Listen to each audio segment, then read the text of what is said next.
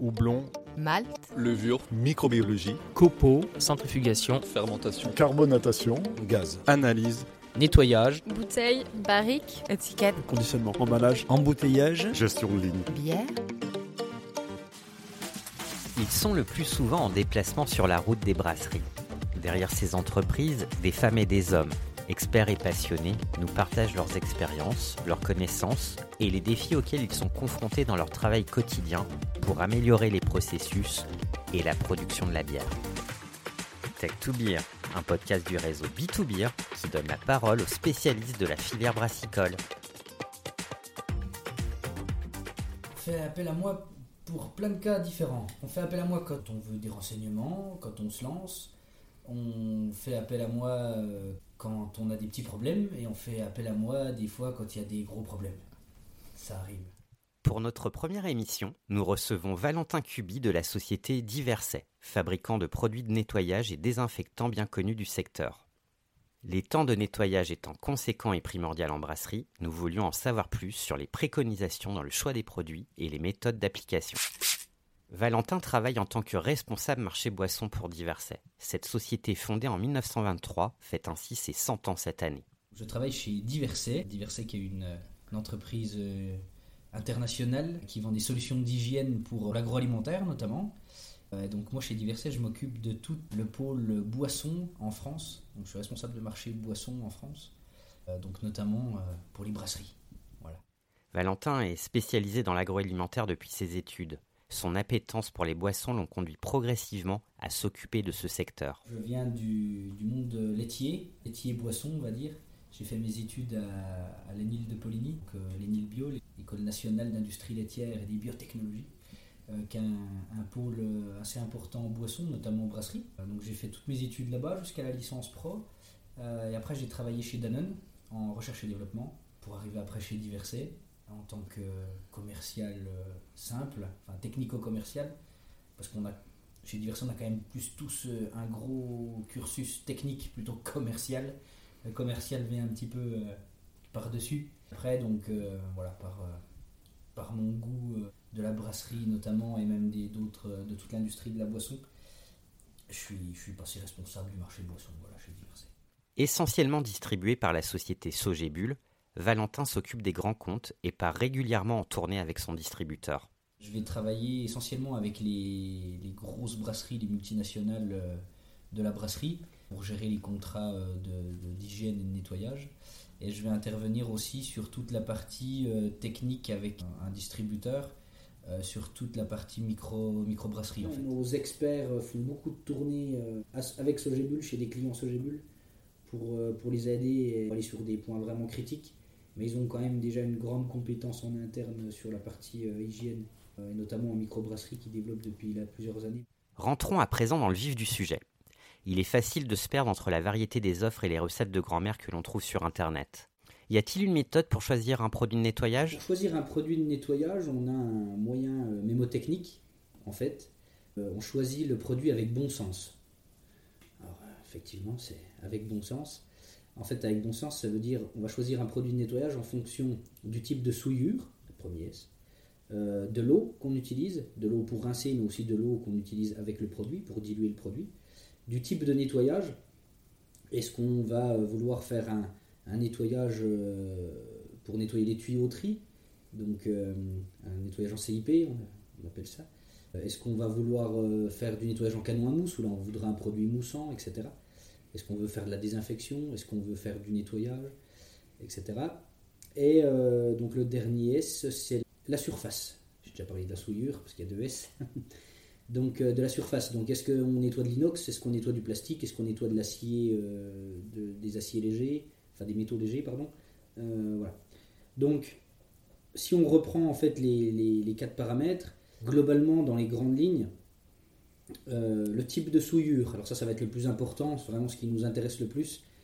On va avoir deux grandes familles, enfin trois grandes familles. On va avoir, est-ce qu'on veut nettoyer du tartre, des, ce qu'on appelle la souillure minérale, euh, donc euh, du, tartre de calcium, du tartre de magnésium, du tartre même jusqu'à du tartre de silice, où là on va utiliser des produits acides. hein, quand on veut détartrer, sa bouilloire. On utilise du vinaigre ou de l'acide citrique. Bon, c'est des produits acides pour détartrer. Ensuite, tout ce, tout ce qu'on va vouloir nettoyer, ce qu'on appelle les souillures organiques, le sucre, les protéines, les matières grasses, les tanins. Là, on va utiliser des produits alcalins, donc à pH basique, donc pH entre 7 et 14. Euh, voilà, donc ça c'est vraiment pour euh, solubiliser, saponifier les matières grasses ou solubiliser les protéines, les sucres. Et ensuite, donc là on parlera plus de pH, mais quand on veut désinfecter, on utilise un désinfectant, tout simplement. Donc c'est les trois grandes familles de produits acides pour euh, les souillures minérales, alcalins pour les souillures organiques et les désinfectants pour, pour désinfecter. Après, avec tout ça, on peut faire un mix, un mélange et puis travailler sur, euh, sur tel ou tel point. On en rentre dans le détail, mais euh, voilà. Après les souillures, la surface. Le deuxième S dans sens. Hein, euh, on, veut savoir quelle surface on veut nettoyer. Pourquoi? Parce que ça va vraiment être la compatibilité avec la surface qu'on veut nettoyer. Si on nettoie l'inox, on n'a pas énormément de risques. On peut quasiment tout utiliser, hein, dans certaines limites, mais on peut quasiment tout utiliser par contre, si on nettoie des plastiques, on sait qu'on a des, on a certains, euh, additifs, des tensioactifs notamment qu'on utilise qui ne sont pas compatibles avec les plastiques, qui vont faire du stress tracking, qui vont rendre le plastique cassant par exemple. Euh, quand on nettoie euh, des métaux légers, on ne peut pas utiliser des acides trop puissants. Même certains métaux légers comme l'aluminium ne supporteront pas les alcalins, par exemple, donc ne supporteront pas la soude. Voilà, donc en fonction des, surfaces qu'on va nettoyer, on va adapter le produit, que ce soit un désinfectant ou un nettoyant, hein, peu importe. Après, les désinfectants, on parlait de l'échelle euh, d'acidité, de l'échelle du pH. Les désinfectants, euh, on va avoir des désinfectants acides, des désinfectants neutres, des désinfectants alcalins. Donc on peut, euh, on peut piocher en fonction de ce qu'on veut dedans. E.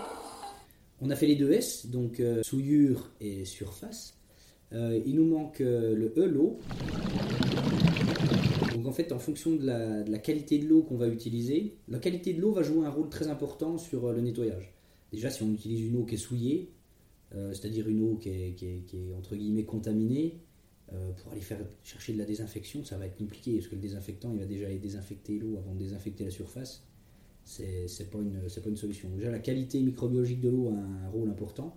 si on utilise de l'eau du réseau, de façon standard avec un réseau qui est relativement bien et entretenu, il n'y a théoriquement pas de souci.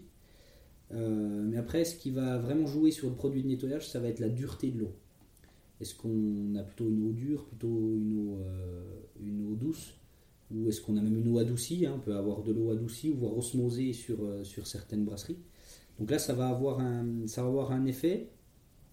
Déjà sur le rôle avec la soude, par exemple on sait qu'une soude, plus l'eau est entartrée, enfin plus l'eau est dure, pardon, plus on va avoir tendance à entartrer avec les nettoyages alcalins, voire même à réduire l'activité de la, soude.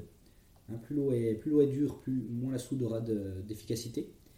Il euh, faut vraiment aller sur de l'eau très très dure, mais euh, c'est pour ça qu'on a des, soudes en fait qui sont euh, additivées. On n'utilise pas de la simple, enfin, on peut utiliser de la simple lessive de soude, hein. la lessive de soude simple. Mais les produits qu'on va fabriquer, nous, chez Diverset, ça va être des, alcalins, des soudes formulés. Donc on va mettre dedans ce qu'on appelle des séquestrants.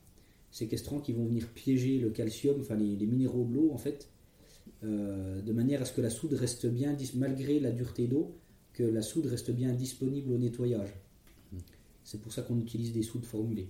Donc on va, le, taux de dureté de l'eau va déjà nous aiguiller sur la soude à utiliser, par exemple. Ensuite, bon, bah, plus l'eau est dure, plus on aura peut-être besoin d'apporter des détartrages derrière, donc à apporter des produits acides euh, dans notre plan d'hygiène. Et puis, euh, l'effet aussi à l'inverse, quand on utilise de l'eau euh, très douce, voire de l'eau osmosée, c'est qu'on va avoir des difficultés à rincer. Plus l'eau est douce, plus il est difficile de rincer de la soude, par exemple. Justement parce qu'on n'a rien qui va piéger, on n'a pas de minéraux qui vont venir piéger la soude, donc ça va être plus difficile à rincer. Un exemple tout simple, quand on a de l'eau adoucie à la maison euh, et qu'on prend sa douche, même si c'est des tensioactifs, mais c'est le même rôle, quand on prend sa douche, c'est beaucoup plus difficile de se rincer euh, sous la douche que quand on a de l'eau euh, adoucie que quand on a de l'eau dure, quand on est quand on est dans une région où l'eau est très dure. Et inversement, quand l'eau est douce, on va avoir tendance à beaucoup plus mousser. La mousse est-elle un bon indicateur de nettoyage? La mousse ne nettoie pas, même si on peut des fois chercher à faire de la mousse, mais on va chercher à faire de la mousse vraiment quand on veut jouer sur le temps de contact euh, pour faire tenir le produit sur une surface euh, verticale, enfin sur un mur ou sur, une, sur un équipement euh, vertical. Mais la mousse en elle-même ne nettoie pas. On nettoie beaucoup mieux avec du liquide, on pénètre bien mieux dans les interstices, etc., qu'avec de la mousse. Donc non, la mousse n'est pas un indicateur de bon nettoyage. Ça permet, dans certains cas, de, de, voir quand même, quand il reste de la mousse, qu'on n'est pas bien rincé, mais c'est pas un bon indicateur de nettoyage. Quand on travaille sur des CIP, par exemple, enfin des, CIP ou des NEP, des nettoyages en place, quand on veut nettoyer des tuyauteries ou des cuves, on veut le moins de mousse possible pour euh, vraiment euh, euh, bien aller dans tous les endroits et, et puis générer de la mousse jusqu'au-dessus du temps. Il reste encore une lettre. C'est la lettre N, donc c'est le type de nettoyage. Alors là, c'est beaucoup plus simple. Hein. C'est en fonction du type de nettoyage, on va adapter le produit très facilement, euh, quand on est sur des CIP, qu'on veut nettoyer des tuyauteries, on cherche à ne pas avoir de mousse par exemple, donc on va être sur des produits vraiment non moussants, avec même potentiellement des additifs, des tensioactifs non moussants, pour réduire les phénomènes de mousse au maximum. Et à l'inverse, quand on va vouloir nettoyer une surface, quand on va vouloir nettoyer un mur, ce qu'on appelle des, des, surfaces ouvertes, euh, même plus, de façon plus industrielle, une soutireuse par exemple ou autre, là on va vouloir chercher les produits moussants pour augmenter le temps de contact du produit parce qu'on est sur des surfaces ouvertes. Donc là, on va aller chercher les produits vraiment spécifiquement mousse. Une fois le produit choisi avec bon sens, on choisit la méthode de nettoyage avec tact. tact, qu'est-ce que ça veut dire? Tact, ça veut dire température, action, concentration et temps. Donc là, c'est vraiment la méthode de nettoyage. On sait qu'on ne peut pas nettoyer euh, sans, euh, sans, ces quatre paramètres. Donc il nous faut une température. Est-ce qu'on nettoie à froid? Est-ce qu'on nettoie à chaud? Est-ce qu'on nettoie mieux à chaud qu'à froid? Est-ce qu'on désinfecte mieux à chaud qu'à froid? Ça va dépendre du produit, ça va dépendre de la souillure, ça va dépendre de plein de choses. Mais en tout cas, c'est un paramètre à gérer. Euh, ensuite, l'action, l'action mécanique. Euh, est-ce que c'est de l'huile de coude, c'est-à-dire une brosse et puis, puis de l'huile de coude Donc, est-ce que c'est un nettoyage manuel Est-ce que c'est du nettoyage, par exemple, en CIP ou en EP Donc, euh, là, ça va être le débit qui va faire, faire l'action mécanique. Plus on a de débit, plus on va avoir d'action mécanique, mieux on va nettoyer. Ensuite, la concentration. Donc on sait qu'on ne peut pas nettoyer sans concentration, c'est-à-dire on ne peut pas nettoyer sans produit. Mais est-ce qu'on va travailler à 1%, 2%, 3%, 4% Ça va dépendre du produit, ça va dépendre euh, de, tous ces paramètres. Et le, temps d'action. Donc le temps d'action, euh, est-ce qu'il faut laisser agir 20 minutes? Est-ce qu'il faut laisser agir 5 minutes? Est-ce qu'il faut laisser agir Voilà. tous ces paramètres, on va les, fixer en fonction du produit qu'on va utiliser, mais on va aussi s'adapter en fonction du matériel et de la capacité de l'équipement ou du client, entre guillemets, à pouvoir jouer sur un paramètre comme sur l'autre. Je prends un exemple. En fait, ces quatre paramètres-là sont, importants, mais il n'y a pas un plus important qu'un autre. Donc on ne pourra jamais supprimer un des quatre paramètres. Par contre, on peut compenser un paramètre qui est un petit peu lésé par un autre.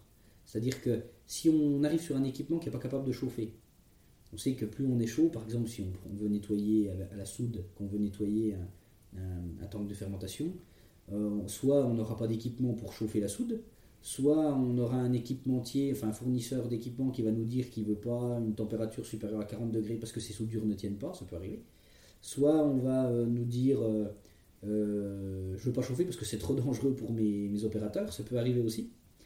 Donc là, on va jouer sur les autres paramètres. On va jouer sur la concentration, on va jouer sur le temps d'action, on va jouer sur euh, l'action mécanique. Ça peut être aussi l'action mécanique. On peut arriver chez un brasseur qui nous dit Ah, ma pompe, elle ne tourne pas à plus de 2, mètres cubes heure. Euh, comment je peux faire pour nettoyer quand même correctement? Alors, il faut quand même passer par tous les endroits, sinon, là où on n'y va pas, on n'y va pas. Euh, mais on pourra compenser avec la concentration en ajoutant un autre produit actif ou voilà. On va compenser des paramètres le bon exemple, c'est entre un lave-vaisselle ménager et un lave-vaisselle industriel. Un lave-vaisselle ménager, il va falloir 2h30 pour faire un cycle, mais on est sur des concentrations beaucoup plus faibles, des températures plus faibles et de l'action mécanique plus faible, parce que c'est des plus petites buses. Voilà. Sur un lave-vaisselle professionnel, on va être sur des buses et un débit beaucoup plus performant, euh, des températures bien plus chaudes et des concentrations. Alors, pas forcément des concentrations, mais des produits actifs plus puissants. Donc on va pouvoir se permettre de réduire drastiquement le temps. Voilà. Donc on a les quatre, euh, les quatre lettres. As-tu des recommandations sur les systèmes CIP NEP On a des grandes lignes de choses vraiment à respecter sur des CIP. Euh, on va avoir euh, le point le plus important, comme on disait tout à l'heure. Alors au-delà du fait de est-ce qu'on a des équipements qui peuvent tenir la chaleur, etc. Vraiment le point le plus important, ça va être le débit qu'on va mettre dans les équipements pour nettoyer soit des tuyauteries, où là ça va être le débit pur et dur, euh, soit le débit pour alimenter une boule, une boule CIP, hein, c'est une boule perforée au-dessus du tank pour vraiment arroser la totalité du tank. Qui vont, tous ces, tous ces, ces, équipements-là vont être dépendants du débit euh, auquel on va envoyer. En fait, plus la tuyauterie, si on veut nettoyer un tuyau par exemple, plus la tuyauterie est grande, plus on va avoir besoin de débit pour nettoyer cette même tuyauterie. En fait, ce qui nous importe, c'est pas tellement le débit, c'est la vitesse du fluide à l'intérieur. Donc ça va être le frottement en fait du fluide sur les surfaces, donc euh, à l'intérieur du tuyau. Et cette, pour avoir une même vitesse en fonction du diamètre de la tuyauterie, euh, on va devoir, plus le diamètre est gros, plus on va devoir augmenter le débit pour avoir la même vitesse, donc la même action mécanique. Donc sur du, je vous dis n'importe quoi, mais sur du 2 pouces, on va avoir besoin de 2 mètres cubes heure, sur du 20 pouces, on va avoir besoin de, de 30 mètres cubes heure pour avoir 1,5 mètre par seconde dans la tuyauterie. Donc ça c'est le point le plus important, c'est de bien dimensionner la pompe d'envoi CIP pour euh, aller nettoyer la plus grosse tuyauterie des équipements qu'on a à nettoyer avec ce, CIP. Et euh, même chose pour les boules NEP. Les boules NEP sont dimensionnées en fait dans les tanks. Euh, bon ça, je serai un peu dans le détail, mais les boules NEP sont dimensionnées dans les tanks pour atteindre toutes les parois du tank. Ça, c'est l'équipementier qui le dimensionne du tank à la base. Mais l'équipementier, normalement, doit vous donner un débit minimum d'alimentation de sa boule NEP pour que sa boule NEP nettoie la totalité du tank. Donc il faut aller avoir des pompes CIP qui sont capables d'aller au minimum à ce débit-là, sinon la boule NEP elle va cracher au centre du tank et puis pas nettoyer les, côtés, donc pas nettoyer le tank. Hmm.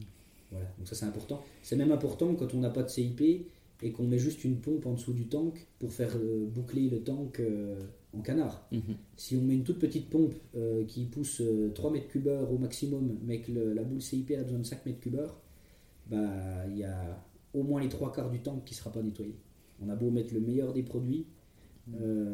et laisser le, une journée et demie si on veut, ça ne changera rien si, si la boule NEP on voit pas partout les endroits où elle n'en voit pas. C'est ce qu'on va appeler des zones d'ombre. Donc ça c'est le deuxième point vraiment important des CIP. Mais dans tous les équipements, là on parle de design euh, hygiénique, entre guillemets, pour les équipements. C'est limité ce qu'on appelle les zones d'ombre et euh, les bras morts. Donc les bras morts en fait c'est des endroits où le nettoyage ne peut pas y aller mécaniquement. C'est impossible. Si on a, si on a une, tuyauterie qui est coupée avec un bouchon au bout, euh, on ne peut pas faire de circulation dedans, c'est pas possible. Donc ça, c'est ce qu'on appelle un bras mort. Donc ça, ça va potentiellement se contaminer, potentiellement avoir des souillures qui vont venir s'accumuler dedans, mais on ne pourra jamais y nettoyer. On pourra jamais y nettoyer. En plus, c'est dans des tuyaux, souvent en inox, fermés, donc on ne le verra pas. Donc en fait, le seul moyen de le voir, c'est une fois que la bière est contaminée ou, euh, qu'on a des voilà qu'on a des résidus qui se décrochent même, ça peut arriver. Les zones d'ombre, ça va plus être les les, tanks, les tanks de fermentation, tanks de garde ou autres, où là c'est vraiment des endroits où la boule NEP va pas atteindre. Euh, souvent c'est les trous d'hommes euh, ou, des zones où quand la boule NEP n'a pas été positionnée au bon endroit. On va avoir des zones où la boule NEP n'envoie pas de produit. Donc ça c'est ce qu'on appelle une zone d'ombre. Mhm. C'est comme un bras mort, hein, c'est un peu pareil, mais c'est des zones voilà, qui ne seront jamais nettoyées, peu importe ce qu'on fasse. Donc soit ça nécessite d'aller nettoyer à la main, soit euh, il faut redimensionner, le, redimensionner ou replacer la bulle. Les problèmes CIP sont-ils récurrents? C'est très très régulier, euh, que ce soit en artisanal ou en industriel. Euh, ça a beaucoup plus d'impact en industriel. Pourquoi? Parce que en industriel, les équipements sont jamais démontés. Ou alors quand ils sont démontés, c'est qu'il y a des changements dans l'usine mais sont jamais démontés. Donc un CIP, une fois qu'il est un CIP ou une NEP, hein, je sais pas, ce qu'on préfère dire, mais ça veut dire la même chose. hein. Euh, CIP, c'est Cleaning Place, NEP, nettoyage en place, donc c'est français ou anglais. Mais euh, en industriel, les, les équipements sont jamais démontés. Donc, euh, une fois qu'on a qualifié un, CIP, on va peut-être se rendre compte d'endroits où il n'a pas nettoyé quelques mois, voire quelques années après. Parce qu'à force de ne pas aller nettoyer cet endroit-là, eh ben, au début ça contamine pas, et puis ça se contamine petit à petit dans le temps, et après ça relargue et on n'arrive plus à s'en défaire. Donc là on fait vraiment des audits complets des équipements, et puis on suit les tuyaux. Et puis en suivant les tuyaux, des fois on se rend compte de choses. Qu'en industriel, souvent, soit c'est des vieux équipements, soit c'est euh, quand on change des machines. On a deux machines reliées l'une à l'autre. Si on en enlève une, à suivant où on coupe le tuyau, soit on fait un bras mort, soit le chaudronnier qui est venu couper le tuyau, il, il l'a coupé au bon endroit. Mais ça arrive assez fréquemment. En, en artisanal, dans, le, en microbrasserie, c'est. Bon, les, équipements sont quand même globalement de, mieux en mieux conçus, même par les petits équipementiers, euh, ou les équipementiers qui ont moins l'habitude, etc. Je veux dire, les, les choses évoluent quand même dans le bon sens. Ça va plus être quand on achète deux équipements différents, on achète un tank chez un équipementier, une pompe chez un autre équipementier, un autre fournisseur. Bon, on n'a pas forcément dimensionné la pompe comme il faut pour le tank, et ça, ça arrive globalement très souvent. Ça arrive très souvent. Qu'on ait un tank qui nécessite euh, 10 mètres cubes heure et qu'on ait une pompe qui n'envoie pas plus de 8. Ça, c'est quand on ne le sait pas. On a l'impression qu'à 8 mètres cubes heure, ça envoie fort, mais c'est peut-être pas forcément suffisant pour, euh, pour le, le tank qu'on a à nettoyer. Puis bah, c'est pareil, c'est des usines qui évoluent beaucoup, hein, enfin des entreprises qui évoluent beaucoup. Les microbrasseurs, quand on monte en volume, euh, bah, il y a un moment où on garde les pompes parce qu'elles vont bien, mais on a des tanks euh, où on achète des tanks euh, avec deux fois plus de volume, mais qui sont dimensionnés autrement et puis qui nécessitent des fois deux fois plus de débit. Ça, ça arrive. C'est pas facile de tout gérer, donc c'est pas facile. Donc ça, on le voit nous quand on va sur les sites et qu'on souvent on sait un peu a posteriori quand on a des problèmes, mais ça arrive souvent. Peux-tu nous expliquer les bonnes pratiques du plan d'hygiène en brasserie? Le process euh, standard entre guillemets des, des- brasseries. Euh, bon, on va avoir toute la partie concassage, etc. où là on va, on va chercher à ne pas mettre d'humidité et pas mettre d'eau. Donc là ça va.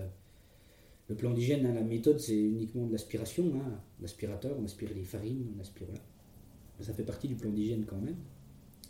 Euh, après, dès qu'on arrive sur le bloc chaud, donc cuve d'empattage, cuve filtre, cuve tampon, jusqu'à la cuve d'ébullition, voire cuve whirlpool, même la bâche à eau des fois. Euh, donc là, on va avoir un nettoyage alcalin, donc, euh, de la soude, formulée en fonction de sa dureté d'eau, en fonction de, différents paramètres. Donc de la soude pour enlever toutes les, vraiment la souillure organique, comme on l'a dit tout à l'heure. Donc euh, la souillure organique en brasserie, ça va être essentiellement sucre et protéines, pas, pas ou très peu de matière grasse, un petit peu via les houblons, globalement très peu de matière grasse en brasserie. Donc euh, sucre et protéines qu'on va enlever à la soude. Et après, on va pouvoir faire euh, à fréquence moins régulière, souvent des acides, pour aller euh, détartrer, parce qu'on a un bloc chaud, donc un bloc qui, donc euh, des, équipements qui vont chauffer une solution, voire jusqu'à ébullition euh, dans la cuve début. Donc euh, là, on va euh, potentiellement générer du tartre. Donc, on va faire des passages acidés. On peut être amené sur le bloc chaud à avoir des problématiques de tanin, euh, soit par les houblons, euh, soit par les houblons la cuve d'ébullition, ce qui arrive le plus souvent, soit dans la cuve d'empattage avec euh, des, maltes trop chauffés ou autres, ou des surfaces vraiment sur quand il y a des résistances électriques ou des surfaces qui, surchauffent un petit peu, qui vont être difficiles à enlever rien qu'avec de la soude, uniquement avec de la soude.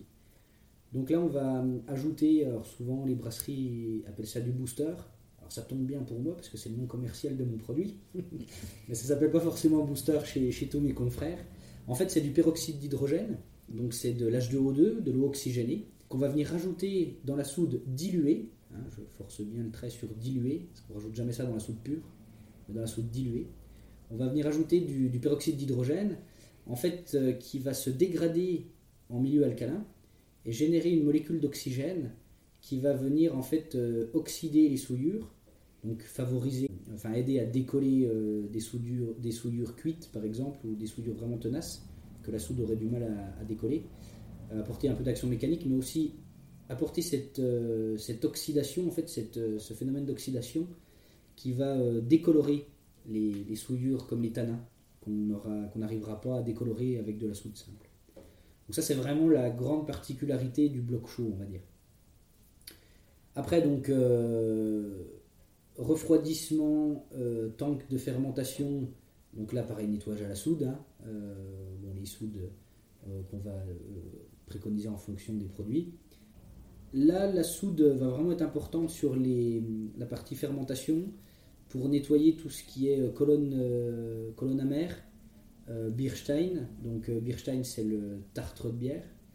Alors le tartre de bière, le Bierstein, ce qu'il faut savoir, c'est que ça s'appelle tartre, mais c'est pas une souillure minérale.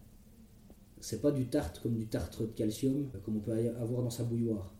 Là, ça va être, c'est ce qu'on appelle un tartre oligominéral, donc un, tartre en fait qui va s'enlever à 80% par, par l'alcalin. C'est un tartre, c'est un tartre acide en fait. Donc c'est un tartre qui s'enlève par l'alcalinité c'est la soude qui va avoir le plus d'effet sur, euh, sur ce tartre-là.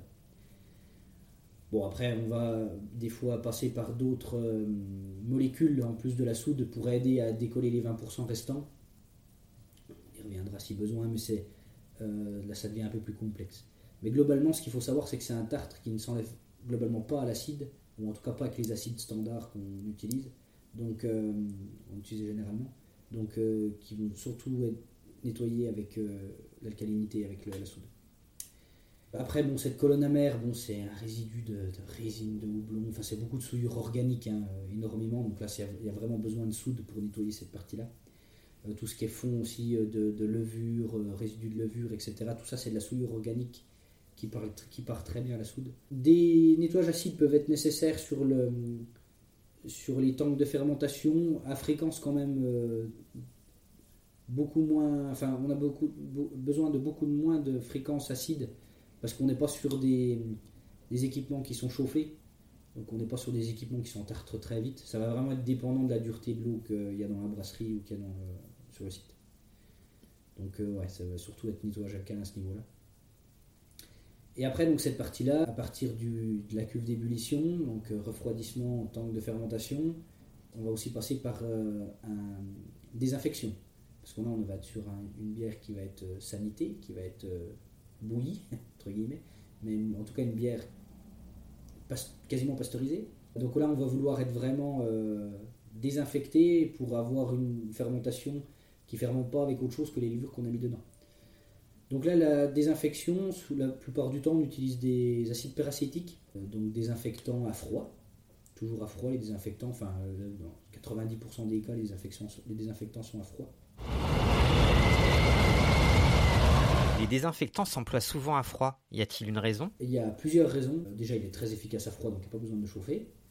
Et euh, la seconde raison, c'est que c'est quand, même un, acide euh, qui peut devenir assez corrosif. Donc le fait de le chauffer, il devient vraiment beaucoup plus corrosif. Alors il y a cette raison-là. C'est vrai qu'en fait, il y a deux grandes raisons. Euh, la corrosion, une fois qu'on monte, les acides peracétiques, on monte jamais, toujours tendance à dire les oxydants, jamais au-dessus de de 50 degrés. Sinon, ils deviennent vraiment corrosifs, notamment pour les mauvaises euh, soudures ou euh, quand on a des équipements en inox mais qui ont, eu des, reçu des coups euh, ou des éclaboussures, enfin des éclats de. Quand on, quand on scie des métaux, on fait des éclats avec les, disqueuses. Mhm. Donc, ça, ces éclats-là peuvent venir abîmer la couche protectrice de l'inox et venir se faire oxyder et rouiller avec certains acides oxydants chauffés à trop haute température. C'est vraiment important. On parle toujours des, avec bon sens, hein, la surface, etc., en lien avec euh, la méthode. Donc, euh, ouais, c'est. Donc, les désinfectants rarement, rarement à chaud, quasiment jamais à chaud, jamais au-dessus de 50 degrés. Et en plus, l'acide euh, peracétique est un désinfectant quand même qui n'est pas très très stable une fois qu'il est mélangé à l'eau. Et en fait, on va dégrader sa stabilité en augmentant la température. Donc, potentiellement avoir un effet désinfectant moins bon à force. Donc, ouais, on tourne toujours à température ambiante, 20-30 euh, degrés maximum. Revenons au plan d'hygiène. Et ensuite, donc, on passe sur tout ce qui est partie filtration, tank euh, de garde. Alors là, ça va être dépendant de ce qu'on veut faire. Est-ce qu'on est en est-ce qu'on est en milieu CO2 Est-ce qu'on veut garder le CO2 Est-ce qu'on veut nettoyer en, en, ambiance CO2 ou pas. Si on veut nettoyer en ambiance CO2, la soude perd énormément d'efficacité en présence de CO2. En fait, la soude va se carbonater, ce qu'on appelle va former des, carbonates de soude qui sont beaucoup moins détergents. Donc euh, le, le CO2 va vraiment dégrader l'efficacité de la soude. Donc on a deux solutions. Soit on chasse un maximum de CO2 pour avoir le moins de CO2 possible et nettoyer la soude. La soude qui va avoir une bonne efficacité sur toutes les, comme on dit, soudures organiques, donc les levures restantes, etc. Soit on peut faire des nettoyages acides avec des acides euh, détergents, donc des acides, euh, des acides phosphoriques souvent qui, sont, qui, ont un, bon pouvoir détergent et qui peuvent être renforcés avec des tensioactifs. Euh, où là on va pouvoir nettoyer en ambiance CO2. Donc euh, même en présence de CO2, on va quand même pouvoir avoir une bonne efficacité détergente. Donc ça, ça peut marcher sur des cuves de garde parce qu'on est sur des cuves qui sont relativement quand même moins souillées que les cuves de fermentation. Euh, on n'a pas ou très peu de, Krausen. Euh, on n'a pas, de, pas ou très peu de Bierstein. Euh, on a beaucoup moins de résidus de levure, surtout quand on est sur des tanks de garde avec de la bière filtrée où en fait on a beaucoup moins de souillure. En fait, la souillure vraiment qui reste, ça va être un peu de sucre, un petit peu de protéines, mais qui n'a pas été cuite, qui n'a pas été hydrolysée et qui va moins se déposer sur les parois. Donc on peut se permettre d'avoir un détergent moins puissant, mais un détergent acide par exemple pour pouvoir garder le CO2. Ça, ça arrive souvent en industriel. En industriel, les tanks font, euh, font 300, 300 000, enfin, euh, 30, euh, 30 000 hectolitres. Euh, donc on ne peut pas se permettre de vider le CO2, sinon, euh, si- sinon ce serait trop coûteux à re-remplir en CO2. Et donc on veut garder les ambiances CO2, donc on fait des nettoyages acides. En artisanal, en microbrasserie, c'est suivant la taille des tanks, c'est moins. Des fois on a peut-être plus de facilité à vider le CO2, à ouvrir le tank, attendre que le CO2 s'enlève et puis euh, faire un nettoyage à la soude parce qu'on a, euh, parce qu'on a de la soude euh, sur le site. Donc voilà, donc ça, ça va dépendre vraiment plan d'hygiène, on va dire adapté à la, microbrasserie. Et puis désinfection de la même façon, acide peracétique, c'est ce qui ça marche quand même relativement bien. Désinfection de la même façon sur les tanks de garde que sur le reste du bloc froid. Voilà. Et après on peut aller jusqu'à la soutireuse, ou la soutireuse pareil, nettoyage euh, à la soude. Traditionnellement, nettoyage à la soude, désinfection peracétique. Sur vraiment le plan d'hygiène simple, euh, régulier, on va dire. Quel type de problème peut-on rencontrer? Matériel en inox qui peut corroder, ça peut arriver. hein. Ça m'est déjà arrivé pas mal de fois de tomber sur des brasseurs euh, qui me disent Mais j'ai, de l'inox, euh, enfin j'ai ma cuve, elle est en inox euh, et j'ai de la rouille dessus, mais d'où ça peut venir? Mais une mauvaise soudure, un produit, du chlore par exemple, enfin de l'eau de javel ou un produit chloré ou un alcalin chloré utilisé à chaud. peut, peut venir piquer de l'inox, donc ouais, ça peut, ça peut arriver. Et le problème, c'est que c'est, c'est, inrattrapable derrière, dans le sens où il faut, des fois en repassivant, on arrive à, à aider un petit peu, mais après, ça nécessite de refaire l'inox ou, ou de garder une cuve corrodée. Y a-t-il des mesures de sécurité personnelle spécifiques? Tous les produits, globalement, qu'on va vous fournir sont des produits chimiques. Ils ont à 90% tous des pictogrammes, des pictogrammes de danger, donc ils sont globalement tous dangereux. Il faut partir du principe qu'ils sont déjà tous dangereux. Le premier principe à connaître, c'est qu'on ne mélange jamais les produits, quoi qu'il arrive. On peut être amené à vous conseiller ou à vous faire faire des mélanges. Euh, notamment, on a parlé tout à l'heure du, booster, du peroxyde qu'on va mélanger avec la soude, mais on le fait en dilué uniquement et on va le faire, euh, on va pas le faire va pas le faire dans des conditions qui seraient à risque. Et, et derrière, effectivement, il va falloir porter ces EPI, donc les EPI équipements de protection individuelle, ou il peut y avoir des équipements de protection collective, ça c'est dans le cas où tout est fermé, et puis que les humains n'y ont pas accès. Ça peut arriver hein, industriel sur certaines applications où tout le pompage est automatique, tout se fait en automatique.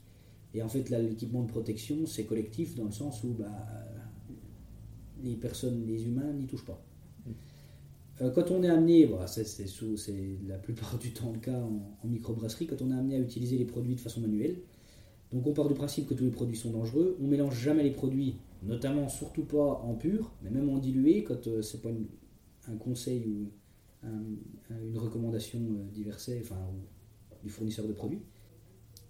Donc on mélange jamais les produits et on va euh, s'équiper. Donc, donc la plupart du temps, enfin les équipements minimum, c'est des gants qui sont des gants aptes au contact produits chimiques. Donc c'est des gants qui ont un petit pictogramme avec une fiole. Alors ça, dans un podcast, c'est difficile à expliquer, mais c'est une petite fiole avec un petit nuage au-dessus. Il y a ce pictogramme sur les gants. Ça, ça veut dire que le gant est, euh, va pas se dissoudre dans les produits chimiques. C'est un gant vraiment compatible aux produits chimiques. Souvent, c'est des gants verts en nitrile, là, on a l'habitude. Ils sont un peu des gants Mapin, mais c'est voilà.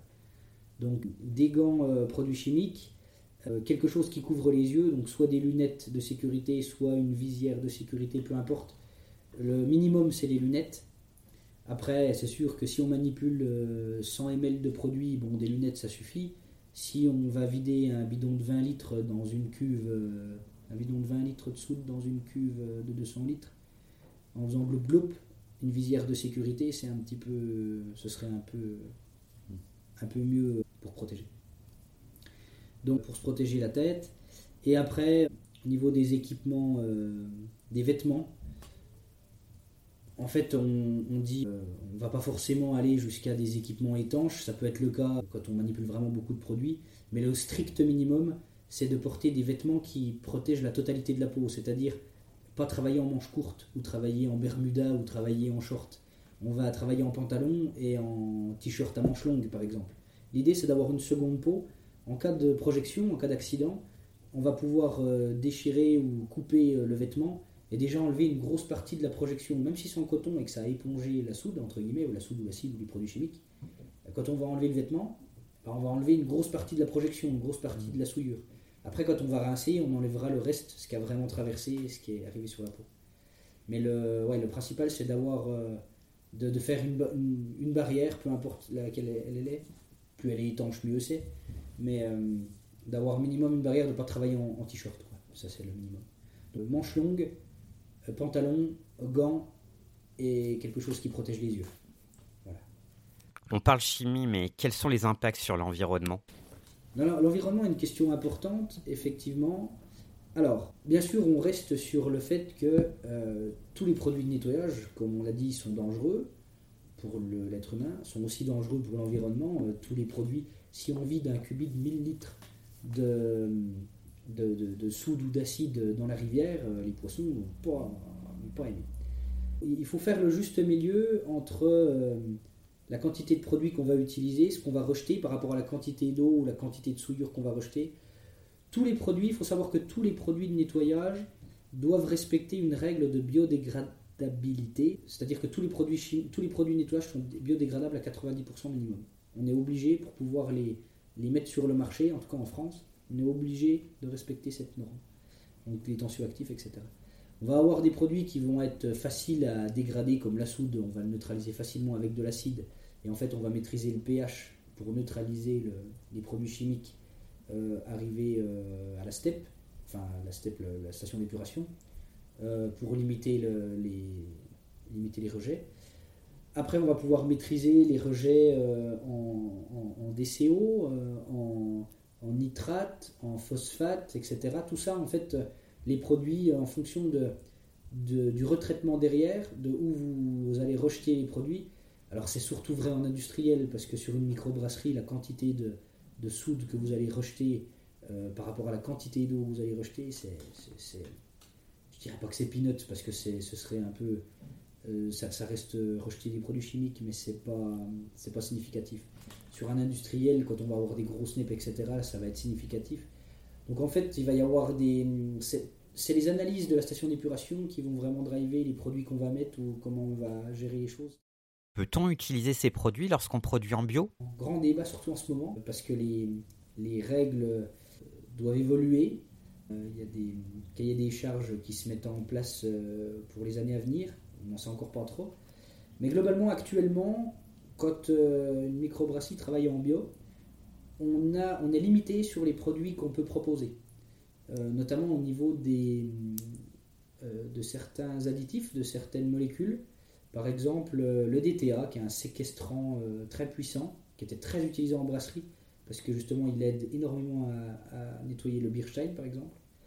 Et ben ça c'est un, c'est, euh, c'est une molécule qui est quand même relativement euh, polluante, et donc du coup qui a été interdit dans le bio. Donc les brasseries qui fabriquent du bio euh, n'ont pas le droit d'utiliser des produits à base de DTA par exemple. Donc nous, on ne proposera pas de produits à base de DTA pour ces brasseries-là. C'est-à-dire que tous nos produits qui sont agréés, enfin autorisés dans le bio, on va fournir une, une attestation comme quoi ils sont non pas les molécules interdites dans le bio. Donc c'est pas les molécules interdites, il y a certains pictogrammes de dangerosité euh, envers l'environnement qui sont interdits aussi. Je ne vais pas rentrer dans le détail, mais globalement, voilà, il y a certaines molécules interdites, euh, certains tensioactifs interdits, etc. aussi dans le bio.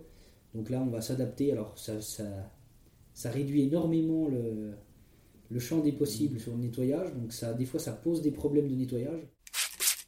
Mais est-ce qu'on devient maniaque du ménage avec tout ça? Oui, on devient un petit peu plus maniaque et on est content d'utiliser, euh, euh, de, mieux choisir les produits, euh, ne serait-ce que en grande surface pour nettoyer ses toilettes ou autre.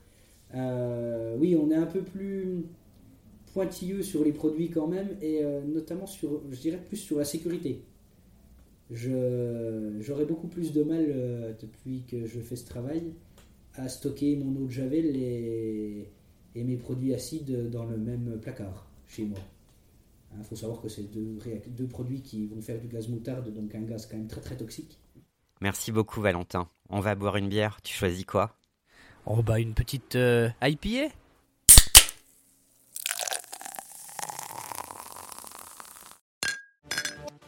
L'allemand. Flottweg, Les Maltiers. Gaï. Laboratoire du Jardin Saleron. Diverset, Air Liquide BMRAE. Veralia. Otajon. Oak Solution Group, Le gendre convoyeur. Hop France. Tonnellerie Quintessence. Actemium. Smurfit Kappa. Tech to Beer, un podcast du réseau B2Beer qui donne la parole aux spécialistes de la filière brassicole.